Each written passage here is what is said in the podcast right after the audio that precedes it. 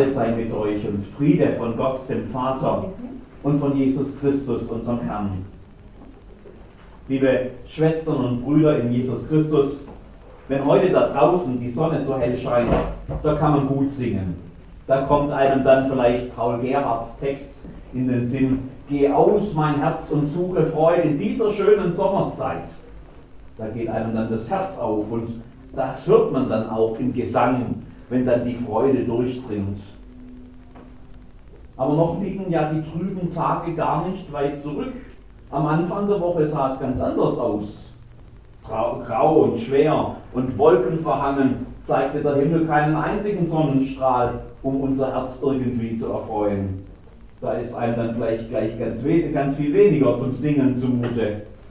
Noch weniger, wenn es vielleicht auch im Leben manchmal so aussieht, grau und wolkenverhangen, wenn der Mut fehlt und die Freude am Leben, wenn alles trüb und kalt wirkt. Da will dann keiner singen. Und das recht nicht in den richtig dunklen Stunden, in denen man kaum noch so die Hand vor den Augen zu sehen glaubt, in denen die Hoffnung irgendwie erstorben scheint und ganz weit weg und die Kraft fehlt zum nächsten Schritt. Da sind wir dann ganz weit weg von Geh aus mein Herz und suche Freud. Sicher kennen Sie alle auch diese Momente. Das Leben bringt sie mit sich, die Tiefen halt genauso wie die Höhen. Jeder von uns kennt trübe Tage und vielleicht auch die dunklen Nächte. Kennt das, was der 23. Psalm als das dunkle Tal bezeichnet. Die Momente, in denen Licht und Lebensfreude ganz weit weg von uns scheint. Die Dunkelheit, die Nacht.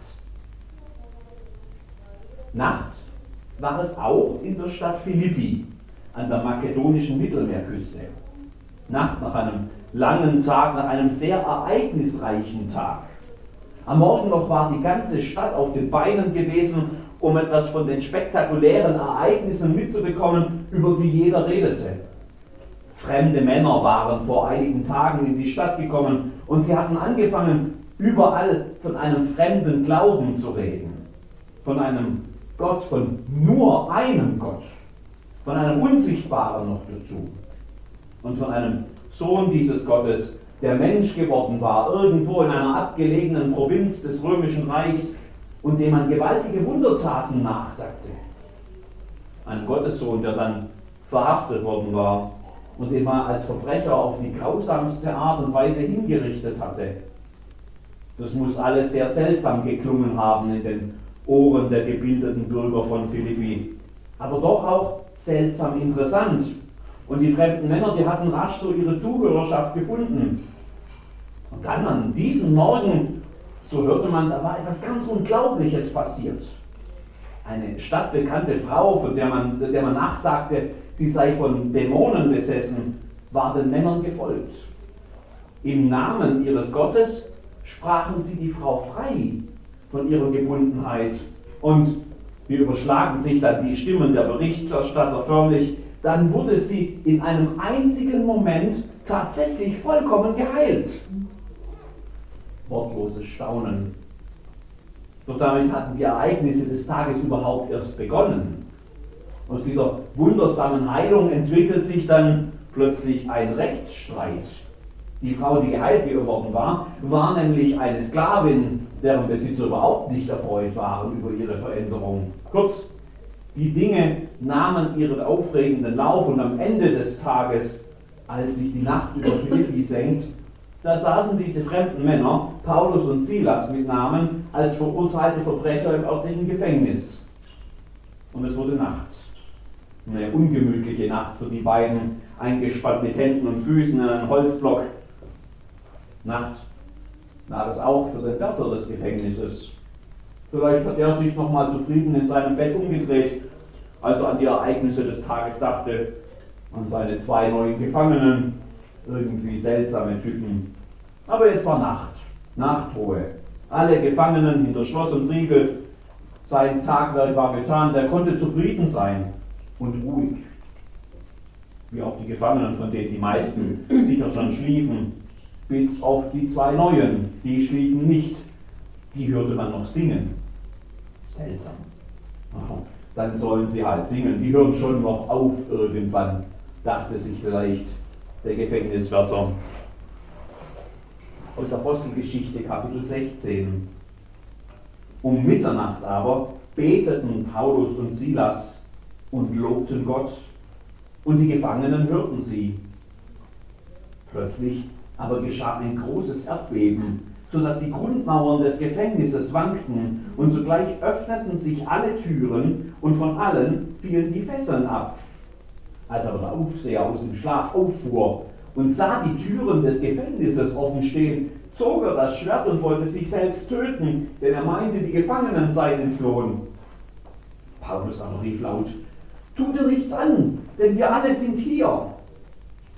Da forderte der Aufseher ein Licht und stürzte hinein und fiel zitternd Paulus und Silas zu Füßen. Und er führte sie heraus und sprach, Liebe Herren, was muss ich tun, dass ich gerettet werde? Sie sprachen, Glaube an den Herrn Jesus, so wirst du und dein Haus selig. Und sie sagten ihm das Wort des Herrn und allen, die in seinem Hause waren. Und er nahm sie zu sich in derselben Stunde der Nacht und wusch ihnen die Striemen. Und er ließ sich und alle die Seinen sogleich taufen und führte sie in sein Haus und deckte ihnen den Tisch und freute sich mit seinem ganzen Hause, dass er zum Glauben an Gott gekommen war. Sie singen im Dunkeln. Wer kann das begreifen? Die singen im Dunkeln, in der Finsternis, im Gefängnis, an Händen und Füßen gefesselt. Wer kann da singen? Du meine Seele singe in so einer Situation. Wer kann das verstehen? Es sind aber keine Lieder, die irgendwie aus so einem wahnsinnigen Delirium kommen, das alle Hoffnung irgendwie über Bord geworfen hat. Es sind keine verzweifelten Mutmachlieder, die eine niedergeschlagene Seele irgendwie wieder hochziehen sollen. Es sind Loblieder, die da aus dem Gefängnis bringen. Du meine Seele singe gab es damals noch nicht, aber einige der vielen anderen Psalmen, der, der vielen Psalmen, die das Lob Gottes verkünden, wurden dort vielleicht gesungen. Psalmen, die das Lob Gottes verkünden, auch und gerade in Zeiten der Not und Bedrängnis. Befreiungslieder vielleicht, einige der vielen, die von Gott verkünden, der Israel aus Ägypten herausgeführt hat, durch das Rote Meer hindurch und gegen den Widerstand des Pharao. Vielleicht war auch der 23. Psalm dabei. Und ob ich schon wanderte im finstern Tal, fürchte ich kein Unglück, denn du bist bei mir, dein Stecken und Stab trösten mich. Und ob, hm, und ob ich schon wanderte im finstern Tal, und ob ich schon sitze im finstern Gefängnis, und ob ich schon in meinem Bett liege und keine Ruhe finde, weil mich die Sorgen nicht einschlafen lassen. Und ob mich schon Sorgen quälen und Schmerzen oder der Verlust eines lieben Menschen oder die Fragen, wie es mit mir weitergehen wird. Und ob ich mich schon ganz einsam fühle, vielleicht sogar von keinem mehr geliebt. Die Gebete und Lieder des Glaubens, die klammern diese Gefühle und diese Fragen nicht einfach aus. Im Gegenteil, die geben ihnen oft sogar noch eine Stimme. Aber es ist eine seltsame Stimme, eine hoffnungsvolle Stimme, mitten in der Nacht des Lebens. Eine Stimme, die von Gott singen kann, auch dann, wenn noch alles dunkel ist. Viele solcher Stimmen haben schon gesungen, manche davon ganz berühmt. Dietrich Bonhoeffer, dessen bekanntes Lied von guten Mächten im angesichts des Todes im Konzentrationslager entstanden ist. Nelson Mandela, dessen Freiheitsbewegung man das Singen verboten hat, weil man fürchtete, es würde die Menschen noch enger zusammenschweißen, sodass sie dann gemeinsam eine Revolution starten könnten. Paul Gerhardt, der nach der Not des Dreißigjährigen Kriegs und nach Pest und Krankheit und Leid und großen Verlusten, die er erlebt hatte, noch glaubensvoll singen kann, befiehl du deine Wege. Und ganz, ganz viele unbekannte Stimmen, wo wir die Namen nicht wissen. Menschen, die immer wieder erleben durften, dass in Trauer und in Leid und in Sorge, dass die beim Singen die Schwere irgendwie von ihnen abzufallen schien. Im Dunkeln singen, im Dunkeln Gott loben, Die Lieder des Glaubens, die sind Ausdruck einer Hoffnung, die sich auf Gott verlässt, auch wenn man ihn noch gar nicht sieht. Deshalb singen sie. So viele von ihnen kennen Lieder des Glaubens auswendig, die sie ihr Leben lang begleitet haben. Singen sie gemeinsam und alleine, ob hier im Gottesdienst oder da draußen im Café miteinander am Tisch oder oben auf dem Gang oder oben in ihrem Zimmer. Singen Sie, singen Sie sich das Licht ins Herz hinein. Singen Sie sich die Dunkelheit vom Leib. Singen Sie von der Hoffnung, auch wenn es um Sie dunkel scheint. Singen Sie. In Philippi, da hat dann plötzlich die Erde gebebt. Die Ketten sind abgefallen die Türen des Gefängnisses sprangen auf. Gottes Macht durchdringt die Dunkelheit und das Licht der Hoffnung scheint mitten hinein in diese Nacht. Das waren nicht die Lieder, die das gemacht haben. Das Singen hat keine magische Wirkung irgendwie. Da hat Gott selbst gehandelt, mit oder ohne Singen. Er ist das Licht in der Nacht. Die Lieder, die haben das aber schon vorweggenommen. Noch bevor es hell wurde, noch bevor sich die Türen öffneten, noch in Ketten und eingeschlossen, da hatten die Singenden schon geahnt, dass es sich lohnt, auf Gott zu vertrauen. Sie haben ihr Vertrauen gesungen und ihre Hoffnung gesungen. In ihren Herzen, da war es schon hell, auch wenn draußen noch gar nichts zu sehen war. Und dann, dann kam Gott und er machte diese Hoffnung zur Gewissheit und das Geahnte zum Bewussten und das Geglaubte zur Realität. Und noch mehr ist geschehen in Philippi in dieser Nacht. Aus der Zufriedenheit seiner Bettruhe wurde der Gefängniswärter ganz jäh geweckt, mitten ins Chaos hineingestürzt, ein Erdbeben, Türen springen auf, Gefesselte werden entfesselt. Also wenn man Gefängniswärter ist, ist das keine gute Nachricht.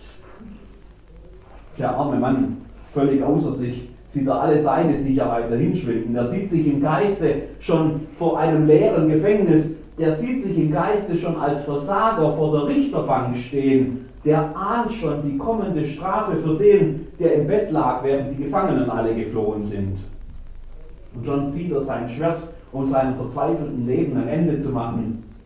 Da fällt sein Blick auf dieses leer geglaubte Gefängnis und er sieht, ja was sieht er denn? Er sieht Singende. Er sieht Menschen, die, sich von der die von der Hoffnung gepackt sind, deren Vertrauen auf Gott sich gelohnt hat. Er sieht Menschen, die schon im Dunkeln gesungen haben und jetzt befreit erst recht Gott loben können. Und diese Singenden, sie retten ihm das Leben. Am Ende ist dieser Bericht aus Philippi eine Evangeliumsgeschichte. Das Leben dieses Mannes wird völlig verändert. Was muss ich tun, um gerettet zu werden? Glaube an Jesus, den Herrn, und du wirst gerettet werden, du und dein Haus. Der Glaube hat sich irgendwie in sein Herz gesungen. Die Hoffnung hat auch bei ihm Wurzeln geschlagen. Jetzt, jetzt kann er mitsingen. Das Fest beginnt. Liebe Schwestern und Brüder, singen doch auch wir mit. Singen wir die Hoffnung wieder neu in die trüben Tage und in die dunklen Nächte hinein. Unser Gott, den wir loben, der ist doch heute noch derselbe, der er damals in Philippi war. Lasst uns ihn loben selbst wenn uns manchmal vielleicht gar nicht so ist, als gäbe es noch irgendeinen Grund zu loben. Lasst uns trotzdem schon davon singen. Es wird uns verändern. Und manch andere um uns herum vielleicht auch. So wie damals in Philippi. Also singen Sie. Singen wir miteinander von der Hoffnung, die wir haben. Amen.